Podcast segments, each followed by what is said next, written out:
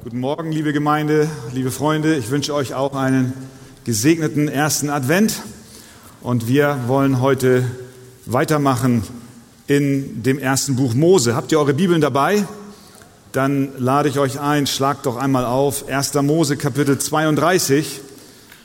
Es geht weiter mit Jakob.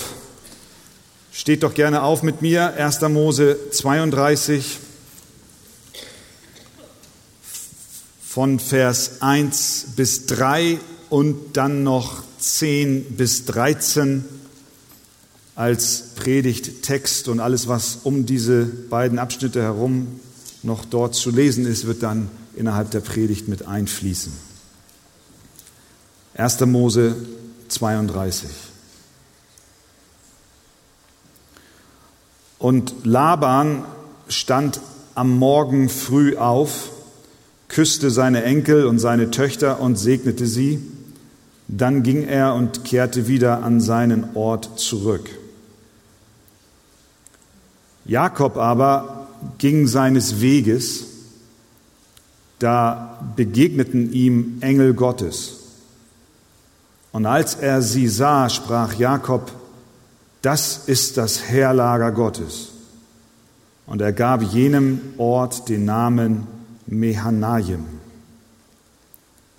Und in Vers 10 heißt es dann, und Jakob sprach, du Gott meines Vaters Abraham und Gott meines Vaters Isaak, Herr, der du zu mir gesagt hast, kehre wieder in dein Land und zu deiner Verwandtschaft zurück, ich will dir wohltun, ich bin zu gering, für alle Gnade und Treue, die du an deinem Knecht bewiesen hast, denn ich hatte nur einen Stab, als ich über diesen Jordan ging, und nun bin ich zu zwei Heerlagern geworden.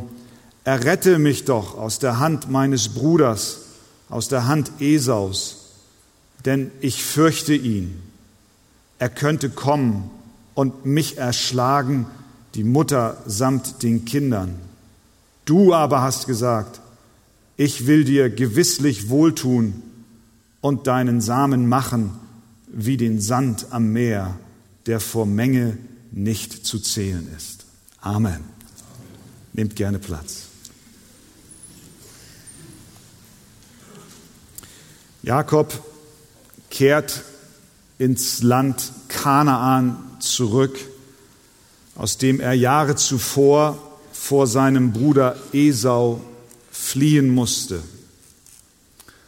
Vor seiner Flucht lernen wir ihn als einen gewitzten Betrüger kennen, der seinen Bruder um den Erstgeburtssegen brachte. Aber über die Jahre hinweg hat Gott ganz offensichtlich begonnen, sein Herz zu formen. Und nun, circa 20 Jahre später, nach Beginn seiner Flucht, kehrt er als ein veränderter Mann zurück. Er gehorcht dem Befehl Gottes, dass er Laban verlassen soll, um seine Verwandtschaft aufzusuchen, in das Land zu gehen, das der Herr ihm verheißen hat. Und obwohl damit Lebensgefahr verbunden war, tat Jakob, was Gott ihm sagte. Es hatte also ein erfreulicher Wandel in seinem Leben stattgefunden, ein Veränderungsprozess über Jahre hinweg. Aber Gott war noch nicht am Ende mit seiner Formungsarbeit. Er setzt sein Wirken am Herzen und im Inneren des Jakobs fort. Und er beginnt in unserem Textabschnitt erstens mit der Stärkung Jakobs. Wir lesen Vers 2. Jakob aber ging seines Weges. Da begegneten ihm Engel Gottes.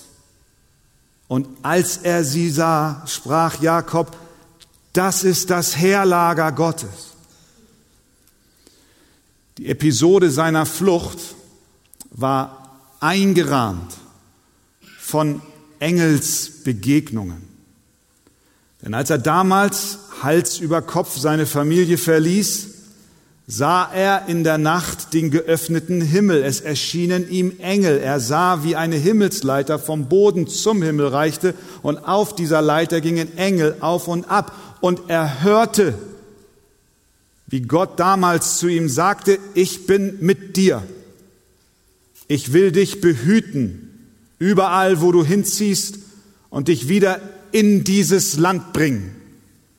Denn ich will dich nicht verlassen bis ich getan, was ich dir gesagt habe. Und nun, 20 Jahre später, ist Jakob wieder an dem Punkt, wo er in eine ungewisse Zukunft hineinblickt, weil er nicht weiß, wie die Begegnung mit seinem Bruder Esau enden wird, der ihm doch nach dem Leben trachtet. Gott aber sendet ihm Engel und rahmt das Kapitel seiner Flucht mit einer weiteren übernatürlichen Begegnung ein. Vers 2. Da begegneten ihm Engel Gottes. Jakob hatte Angst. Große Angst.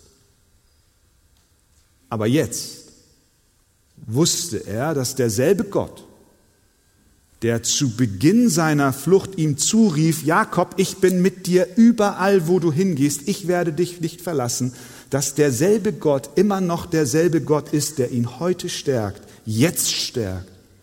Gott hat sich nicht verändert, auch in 20 Jahren nicht. So ist Gott. Wir mögen in Zeiten der Unsicherheiten, persönlicher, ungeklärter Fragen, vielleicht auch innere Veränderungen durchlaufen und nicht wissen, wie die Zukunft aussieht, ja vielleicht auch von Angst erfüllt sein und die Verheißungen Gottes vergessen. Aber Gott vergisst seine Verheißungen nicht.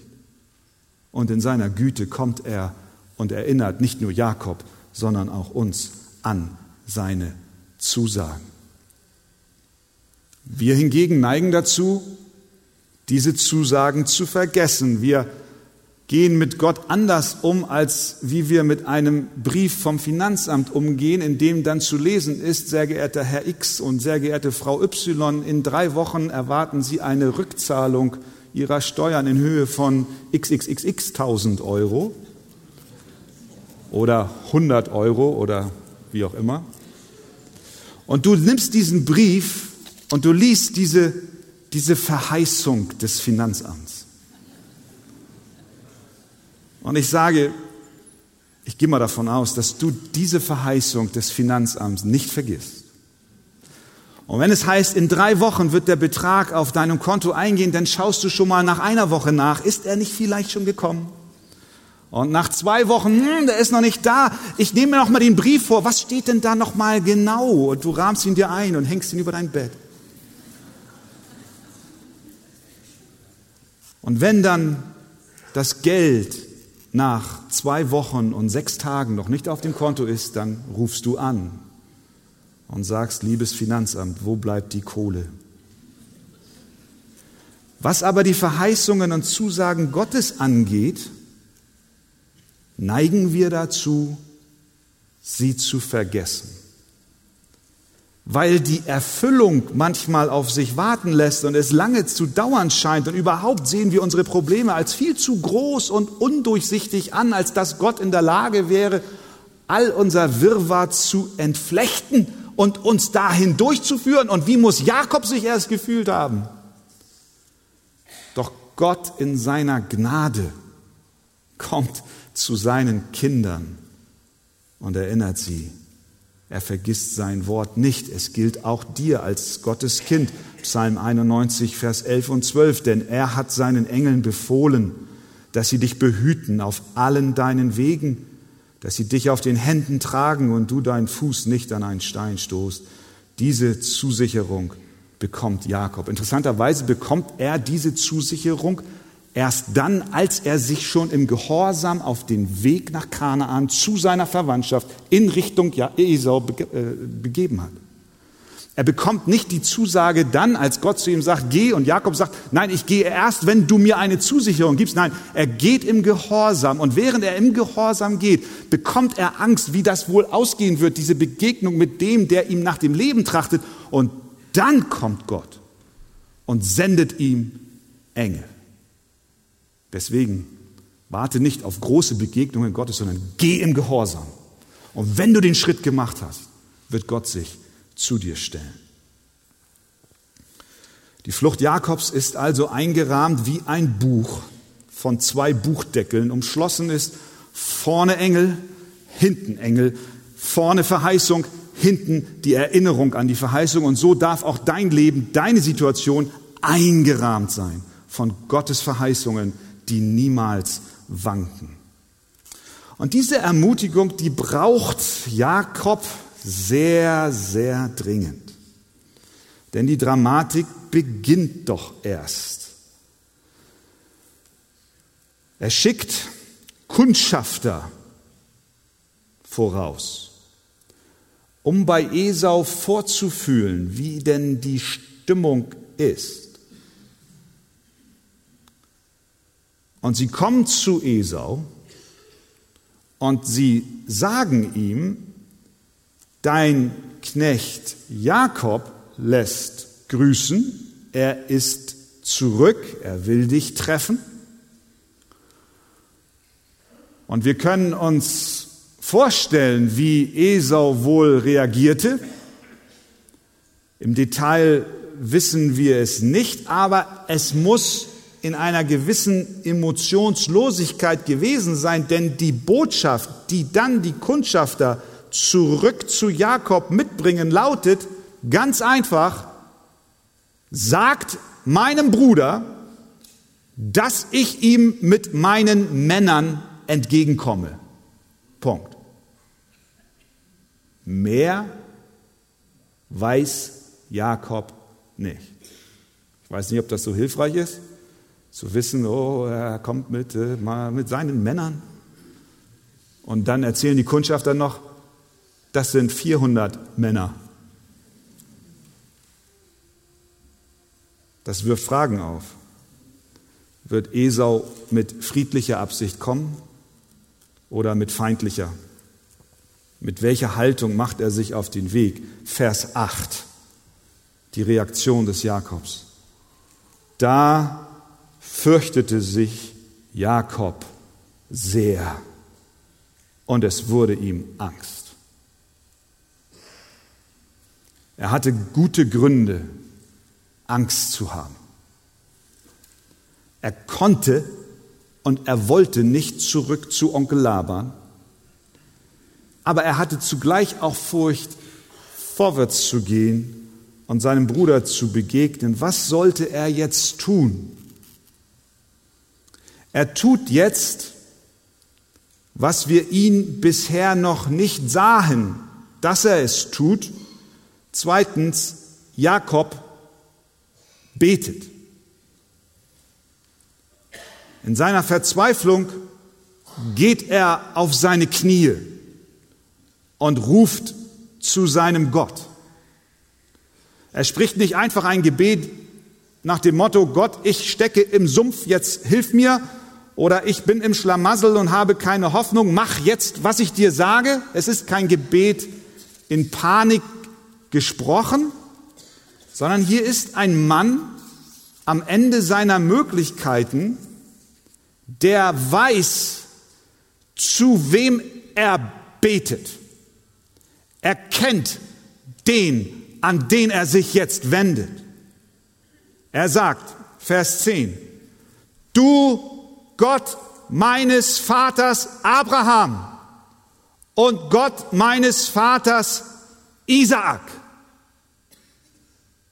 Du bist derselbe Gott, der meinem Opa begegnete und der meinem Vater begegnete, der ihnen Verheißungen gab, der ihnen Zusicherungen gab, die ihn gesehen, gefühlt, gespürt und deiner Nähe sicher waren. Diesen Männern bist du begegnet. Du bist der Gott meiner Väter. Es ist der Gott deiner Väter. Es ist ein realer Gott, an den Jakob sich wendet. Kein Hirngespinst, keine Emotion, kein Gefühl, sondern Gott, der in das Leben seiner Familie eintrat. Und es gibt eine Wolke von Zeugen, die sagen, ja, dieser Gott ist lebendig. Er ist der Gott, der Abraham und Isaak begegnet ist. Er ist der Gott Daniels, er ist der Gott Elias, er ist der Gott Elisas, er ist der Gott Jesajas, Davids, Hoseas, Joels, Obadjas, Nahum. Er ist der Gott des Matthäus, er ist der Gott des Markus, er ist der Gott des Johannes, er ist der Gott des Lukas, er ist der Gott des Petrus. Er ist der Gott des Augustinus, er ist der Gott des Luthers, er ist der Gott des Calvins, er ist der Gott deiner Väter. Und all diese bezeugen, er ist real. Ich komme Gott in meiner Not, in meiner Angst, in meiner Todesangst zu dem Gott, der real ist, der sich offenbart hat meinen Vätern. Er ist am Ende seiner Möglichkeiten, aber er weiß, zu wem er betet. Weißt du, zu wem du betest? Kennst du den Gott, zu dem du in deiner Not rufst? Das ist ein ganz anderes Gebet als Herr, ich bin am Versinken, hilf mir mal eben schnell. Und wenn es nicht so läuft, dann schleudern wir ein Gebet zum Allmächtigen, den wir gar nicht genauer definieren können. Hier ist ein Mann, der betet zu dem Gott seiner Väter. Und seine Väter haben bezeugt, dieser Gott lebt. Dieser Gott ist real. Auch wir sollten uns bewusst sein, wer es ist, zu dem wir beten und uns erinnern, an wen wir uns eigentlich wenden. Ein zweiter Aspekt seines Gebetes ist, hier ist Jakob ein Mann am Ende seiner Möglichkeiten, der um sein Unvermögen weiß. Was betet er weiter? Vers 11. Ich bin zu gering für alle Gnade und Treue, die du an deinem Knecht bewiesen hast. Mit anderen Worten, Gott, ich weiß, wer du bist und ich weiß, wer ich bin. Ohne dich, Gott, bin ich nichts. Ohne dich, Gott, habe ich nichts. Er sagt weiter, denn ich hatte nur einen Stab, als ich über diesen Jordan ging. Und nun bin ich zu zwei Heerlagern geworden. All der Segen, den ich, Jakob, von dir empfangen habe, basiert nicht auf meiner eigenen Energie und meiner Leistung, sondern es ist allesamt ein Geschenk. Er hat nicht vergessen, wie groß die Segnungen Gottes sind in seinem Leben, auch wenn er vor einer unüberwindbaren Schwierigkeit steht, hat er nicht vergessen, wie sehr Gott ihn bis hierher gesegnet hat. Darf das Muster unserer Gebete sein? Wie schnell sind wir bei der Bitte und klammern den Dank aus? Er weiß, dass er all seinen Besitz, seine Familie, seine Kinder, seine Nachkommen, seine Mägde, Knechte, Schafe, Rinder, Esel, Kamele allein der Güte und Barmherzigkeit Gottes zuzuschreiben hat. Sein Wohlstand ist ein Ergebnis der Segnung Gottes, der freien und souveränen Gnade in seinem Leben. Er sagt, ich bin zu gering für alle Gnade, für alle Geschenke, für alle Treue, für alle Segnungen, für alles, was ich habe. Gott, ich schreibe es dir zu, dir allein sei der Dank. Dritter Aspekt. Er ist ein Mann am Ende seiner Möglichkeiten, der weiß, zu wem er betet, der weiß um sein Unvermögen und der auch dann um Hilfe ruft. Erst dann ruft er Gott um Hilfe an. Er bittet ihn aus der Hand, ihn aus der Hand Esaus zu befreien. Esau ist die Ursache seiner Angst. Aber bevor er sie zum Gegenstand seines Gebetes macht, preist er Gottes Souveränität. Und dann sagt er in Vers 12, errette mich doch aus der Hand meines Bruders, aus der Hand Esaus, denn ich fürchte ihn, er könnte kommen und mich erschlagen, die Mutter samt den Kindern. Er sieht, dass er einst unabhängig war, aber nun anfällig ist. Er beschreibt, dass er nicht Herr der Lage ist.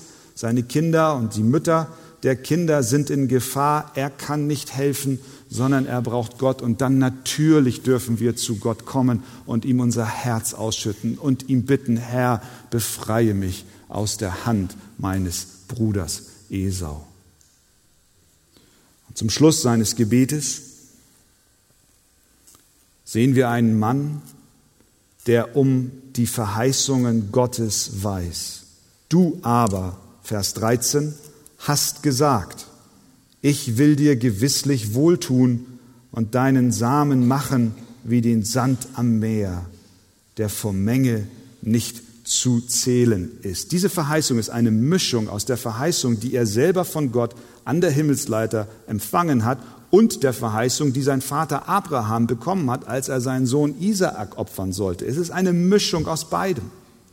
Es ist das, was Gott ihm persönlich zusagte, vermengt mit dem, was Gott auch seinem Großvater Abraham mit auf den Weg gab. Denn wie die Sterne am Himmel und wie den Sand am Ufer des Meeres und dein Same soll das Tor seiner Feinde in Besitz nehmen, hat Gott zu Abraham gesagt. Das heißt, Jakob erinnert sich, dass die Verheißungen, die seinem Vater Isaac und seinem Großvater Abraham galten, durch den Glauben jetzt auch ihm gelten. Und er fußt sein Gebet auf die unumstößlichen Wahrheiten und Verheißungen Gottes. Möge das auch unser Gebetsleben ausmachen, dass wir wissen, zu wem wir beten, dass wir wissen, dass wir wissen, dass wir unvermögend sind und dass wir Gott um Hilfe bitten und uns auf die Verheißungen seines Wortes berufen. Jakob hat Furcht, aber er weiß, zu wem er gehen soll. Zu Gott im Gebet. Mögen wir es genauso tun. Amen. Amen. Ja, ihr Lieben, das war das Gebet des Jakobs. Aber jetzt kommt der Kampf des Jakobs. Wir können gerne miteinander aufstehen. Jakob hat dann nach dem Gebet Geschenke seinem Bruder entgegengesandt. 200 Ziegen, 20 Böcke, 200 Schafe, 20 Widder und so weiter und so weiter, eine ganze Herde. Und immer so in Abständen, damit die erste das erste Geschenk, den Esau erreicht und er beruhigt wird und er wollte sich dann ganz zuletzt anschließen. Und dann wurde es Nacht und wir lesen 1. Mose Kapitel 32 von Vers 23.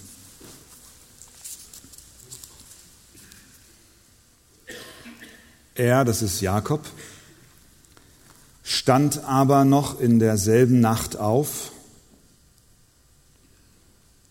und nahm seine beiden Frauen und seine beiden Mägde samt seinen elf Kindern und überschritt mit ihnen die Furt Jabok.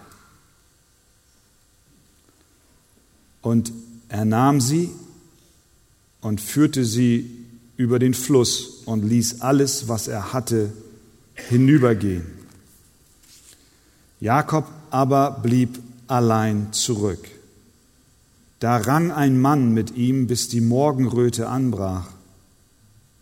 Und als dieser sah, dass er ihn nicht bezwingen konnte, da rührte er sein Hüftgelenk an, so dass Jakobs Hüftgelenk verrenkt wurde beim Ringen mit ihm. Und der Mann sprach, lass mich gehen, denn die Morgenröte bricht an. Jakob aber sprach, ich lasse dich nicht, du segnest mich denn. Da fragte er ihn, was ist dein Name? Er antwortete, Jakob. Da sprach er, dein Name soll nicht mehr Jakob sein, sondern Israel, denn du hast mit Gott und Menschen gekämpft und hast gewonnen. Jakob aber bat und sprach, lass mich doch deinen Namen wissen. Er aber antwortete, warum fragst du nach meinem Namen? Und er segnete ihn dort. Jakob aber nannte den Ort Pniel, denn er sprach, ich habe Gott von Angesicht zu Angesicht gesehen und meine Seele ist gerettet worden. Und die Sonne ging ihm auf, als er an Pniel vorüberzog und er hinkte wegen seiner Hüfte. Amen. Wir nehmen Platz.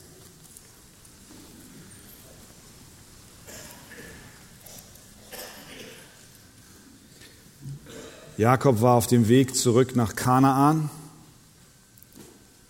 und es stand eine Begegnung mit seinem Bruder Esau bevor. Das letzte Mal, als er ihn sah, war dieser so zornig, dass er ihn umbringen wollte. Wie würde nun das Wiedersehen aussehen? Jakob fürchtete sich sehr. Zurück zu Onkel Laban war keine Option. In Richtung Esau zu marschieren war extrem unsicher. Aber Gott hatte ihm im Laufe der Jahre verändert und wir haben gesehen, dass er in dieser notvollen Lage zu einem Beter wurde. Aber die Veränderung am Herzen des Jakobs war von Gottes Seite noch nicht abgeschlossen. Der Herr wollte noch mehr von ihm. Wir lesen Vers 23, er stand aber noch in derselben Nacht auf nahm seine beiden Frauen, seine beiden Mägde samt seinen elf Kindern und überschritt mit ihnen die Furt Jabok. Und er nahm sie und führte sie über den Fluss und ließ alles, was er hatte, hinübergehen. Und Jakob, Vers 25. Jakob aber blieb allein zurück. Er wollte für sich sein.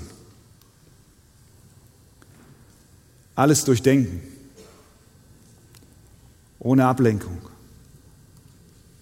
Abstand gewinnen. Er war am Ende seiner Möglichkeiten angekommen. Es gab keine Pläne mehr, keine Strategien.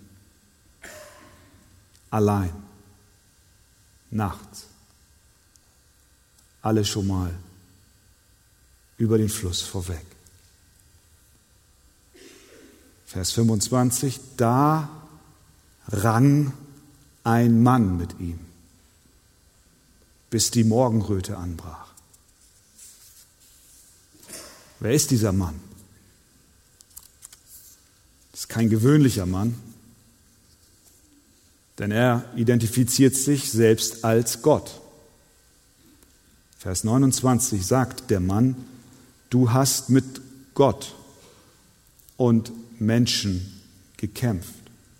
Auch Jakob identifiziert ihn als Gott, denn er sagt, ich habe Gott von Angesicht zu Angesicht gesehen und meine Seele ist gerettet worden. Der Prophet Hosea nimmt Bezug auf diese Begebenheit, auf diesen Ringkampf und er sagt in Hosea 12, 4 bis 5, er, Jakob, hat schon im Mutterleib seinen Bruder betrogen und im Mannesalter mit Gott gekämpft. Er kämpfte mit dem Engel und siegte, er weinte und bat ihn. Der Engel Engel des Herrn, eine Erscheinung Gottes. Es ist kein gewöhnlicher Mann, der so einfach des Weges kam, um dort in der Nacht Jakob im Kampf herauszufordern.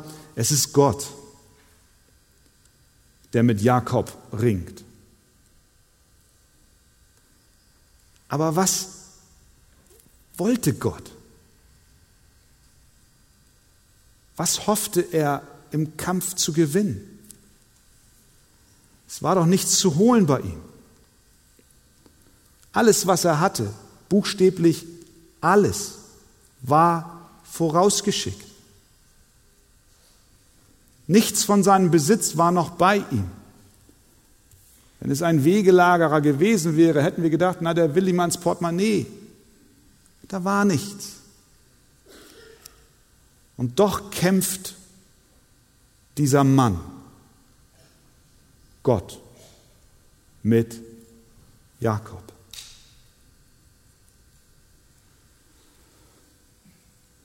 Warum? Ja, Jakob hatte alles abgegeben, aber noch nicht wirklich alles. Gott wollte Jakob ganz,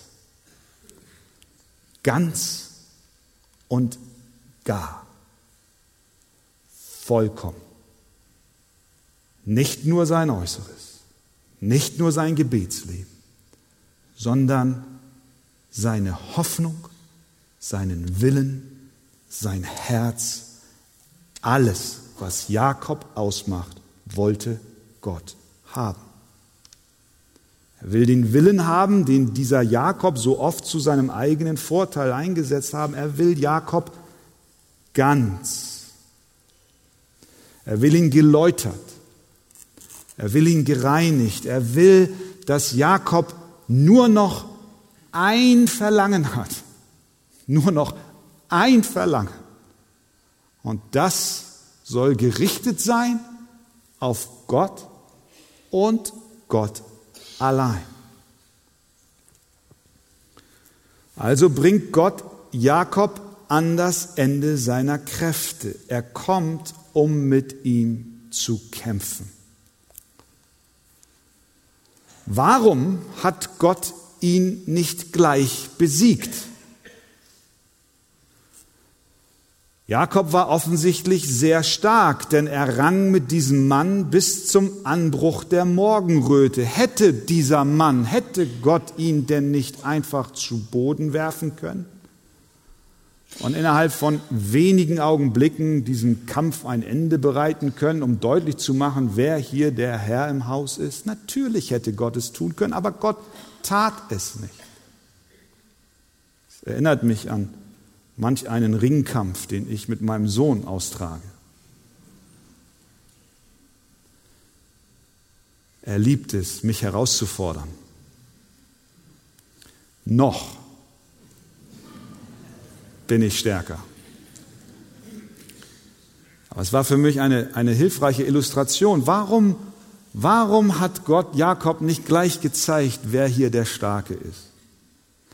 Weil er Jakob eine Lektion erteilen wollte, so wie ich auch manchmal meinem Sohn eine Lektion erteilen will, wenn er mich angreift und meint, er sei ja schon stark. Ich ringe mit ihm und ich könnte, ich will nicht übertreiben, aber die ganze Nacht mit ihm ringen, weil ich im Moment noch so viel mehr Kraft habe als er, dass ich ihn hinhalten kann und er ist fertig. Ähnlich war es hier mit Gott. Gott, Gott hält ihn hin. Er, er, er hält ihn im Kampf, obwohl er alle Möglichkeiten gehabt hätte. Aber Jakob soll verstehen, dass der Kampf, den er zu kämpfen hat, letztlich nicht ein Kampf ist, der zwischen ihm und Esau stattfindet. Und deswegen liegt die Lösung seiner Probleme auch nicht darin, dass Gott mal eben schnell vorbeikommt und Esau beseitigt, Gott will ihm erklären, nein, der Kampf, den du zu kämpfen hast, Jakob, die Furcht, die du hast, ist nicht begründet darin, dass du ein Problem in Esau hast, sondern es ist hinter diesem Kampf ein viel größerer Kampf, ein viel wesentlicherer Kampf. Das ist der Kampf, den du zu kämpfen hast, Gott zu vertrauen und ihm alles zu geben. sodass er am Ende dein Ein und alles ist. Der wahre Kampf tobt um Jakob und darum, wem er sich ganz und gar hingibt. Der wahre Kampf tobt darum, ob Gott in dieser Bedrängnis am Ende die Ehre bekommt, das Vertrauen seines Kindes bekommt. Ähnlich war es bei Hiob. Wir erinnern uns daran, wie der Teufel über die Erde umherzog und dann vor Gott erschien und Gott fragt, na was ist denn los? Ja, ich habe mal ein bisschen rumgeschaut und Gott hat gesagt, hast du auch meinen Knecht Hiob gesehen? Er ist ein gottesfürchtiger Mann und der Teufel sagt, na ja, ist ja kein Wunder, dass er gottesfürchtig ist, dem geht's ja auch so gut. Und dann sagte Gott, ja, dann versuch ihn doch und ich gewähre dir und, äh, und, und, und ich werde am Ende zeigen, dass dieser Mann trotzdem ein gottesfürchtiger Mann ist. Das war, das war der Kampf, der über dem stattfand, was Hiob persönlich vor Augen sah. Und dann ging es los. Ihm wurde alles genommen. Ihm wurde die Gesundheit genommen, sein, seine Familie genommen, ihm wurde sein Besitz genommen. Aber der Kampf, den Hiob zu kämpfen hatte, war nicht der, der, der Kampf mit den Unsicherheiten des Lebens und mit den Dingen, die ihn angriffen, hier sichtbar vor Augen, sondern der Kampf, der wahre Kampf stand, fand auf einer anderen Ebene statt. Es ging darum, dass Hiob in diesem Kampf Gott vertraut und Gott alle Ehre bekommt. Und das ist die Botschaft, die Gott auch hier dem Jakob mitgibt. Und das gilt auch in unserem Leben. Gott wollte ihn an einen Punkt bringen, an dem er von Herzen sagen kann, was immer auch am folgenden Tag bei der Begegnung mit meinem Bruder Esau geschehen mag, ich vertraue Gott und ihm gebührt alle Ehre. Nach Stunden des Kampfes berührt der Mann die Hüfte Jakobs, Vers 26, so dass Jakobs Hüftgelenk verrenkt wurde beim Ringen mit ihm. Plötzlich ist Jakob in einer Position, in der er erkennt, dass er diesen Kampf nicht gewinnen kann. Denn seine physische Kraft ist durch die Berührung seiner Hüfte begrenzt. Jemand hat gesagt, manchmal ist es ein besonderer Akt der Gnade Gottes, wenn wir eine Wunde haben. Wie sehr müssen wir verwundet werden, weil es doch sonst so einfach für uns ist, unseren eigenen Fähigkeiten zu vertrauen. Gott berührt die Hüfte des Jakob und sie ist ausgerenkt. Das war ein Akt seiner Gnade, denn nun sah Jakob, ich bin am Ende meiner Kraft. Das ist der Punkt, wo Gott ihn haben wollte. Jetzt erkennt er, dass er mit jemandem es zu tun hat, der viel, viel größer ist als er. Er versteht, dass er mit Gott gerungen hat. Er begreift, dass er sich nicht auf seine Stärke verlassen soll, nicht auf seine Muskelkraft, nicht auf seine Gewitztheit, nicht auf seine Pläne, sondern allein, ganz allein auf Gott. Und er versteht, dass es nicht Esau ist oder Laban ist, den er zu fürchten hat, sondern dass es Gott ist, den er zu fürchten hat. Gott ist es, der ihn zerbricht, der seine Hüfte berührt, der seinen Willen reinigt, der seine Energie in ein Verlangen nach Gott und Gott allein umlenkt. Alles, was er jetzt noch tun kann, ist, sich an diesen Mann zu klammern. Keine Kraft mehr. Kennst du das? Warst du an einem Punkt, wo du gesagt hast, ich habe keine Kraft mehr?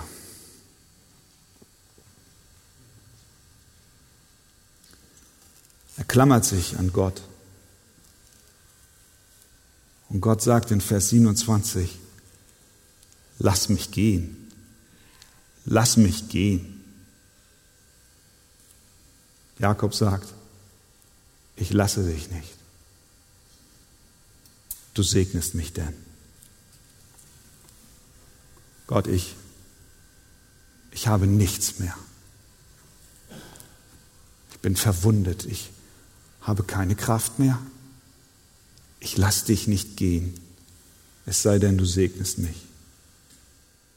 Dabei hatte Gott ihn doch in seinem Leben schon mit so viel Segen überschüttet. Er hat es doch im Gebet erwähnt. Er hat doch so viel bekommen. Mägde, Kinder, Frauen, Schafe, Tiere. Alles Geschenke, die Gott ihm gemacht hat. Was für einen Segen will er denn jetzt noch haben?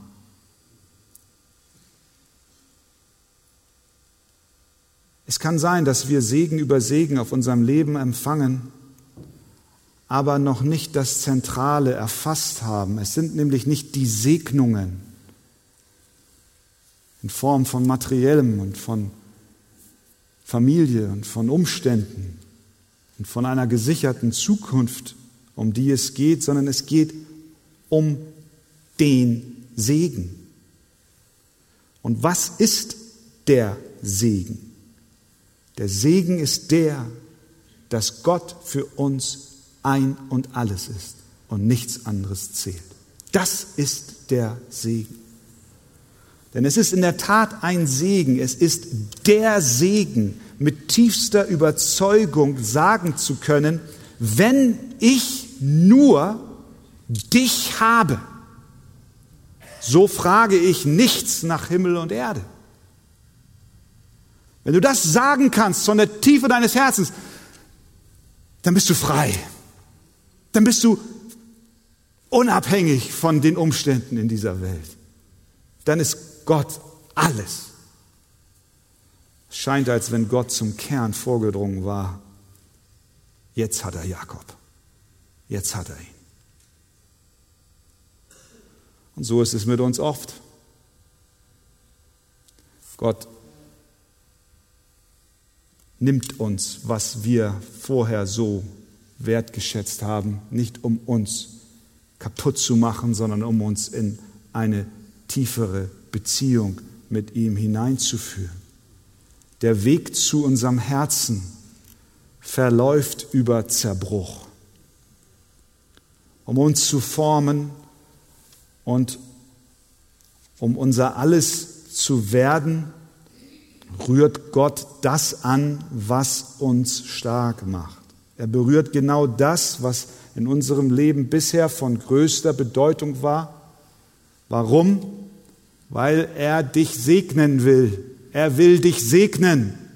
Er will, dass du deine Hoffnung allein in ihn setzt. Er will dein alles sein, alles sein. Er meint es gut mit seinen Kindern. Nach dieser Begegnung ist Jakob verändert. Der Morgen bricht an. Jakob geht zu seinem Bruder in der Kolonne nicht hinten, sondern vorne weg. Ich will nicht zu sehr in das nächste Kapitel hineingreifen, da hören wir am nächsten Sonntag dann mehr. Aber wir sehen, wie er dem Esau begegnet und wie er ihn seinen Herrn nennt und sich selbst knecht und wie er sich verneigt. Aber ich glaube nicht, dass das das entscheidende Bild nach dieser Gottesbegegnung ist, sondern Vers 32. Und die Sonne ging ihm auf, als er an Pniel vorüberzog, und er hinkte wegen seiner Hüfte. Der kräftige Jakob, er hinkt.